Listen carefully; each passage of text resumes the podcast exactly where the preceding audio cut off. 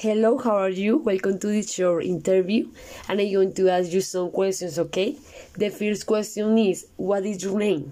My name is Salome Castro Polania. Okay, Salome, it is a beautiful name. The second question is When is your birthday? My birthday is June 20th. Okay, Salome, the third question is Where do you live? I live in Edmonton, Canada with my mom and dad and my dogs.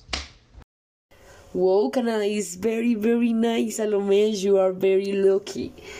Okay, the, the next question is What is your favorite sport?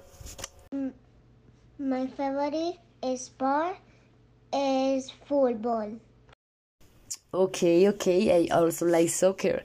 And how old are you, Salome? I'm six years old.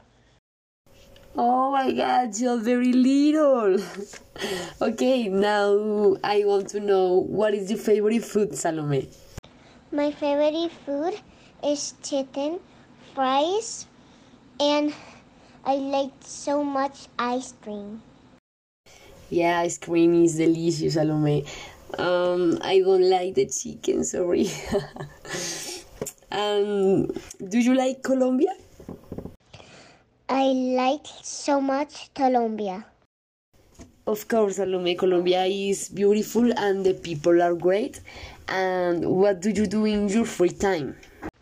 I like to play the snow with my mom and dad. I like to eat. I like to play with my Legos. I like to watch TV.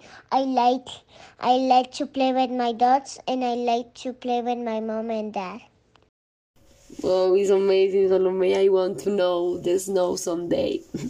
okay, the next question I have for you is Have you ever traveled to another country, maybe? Yes, to Colombia. Oh, okay, Salome. And do you live in your home country or not in this moment? Yes, I live in Edmonton, Canada. Okay, that's good. Um, Salome, can you speak Spanish or not? Yes, sure. I speak Spanish, English, and French. Oh my god, Salome is impressive. Congratulations for you. The other question is Do you have any brother or sisters? Yes, her name is Caroline. And she's 11 years old. Okay, thank you very much for your participation in this short interview, Salome. You are very, very cute and beautiful. And goodbye. Thank you.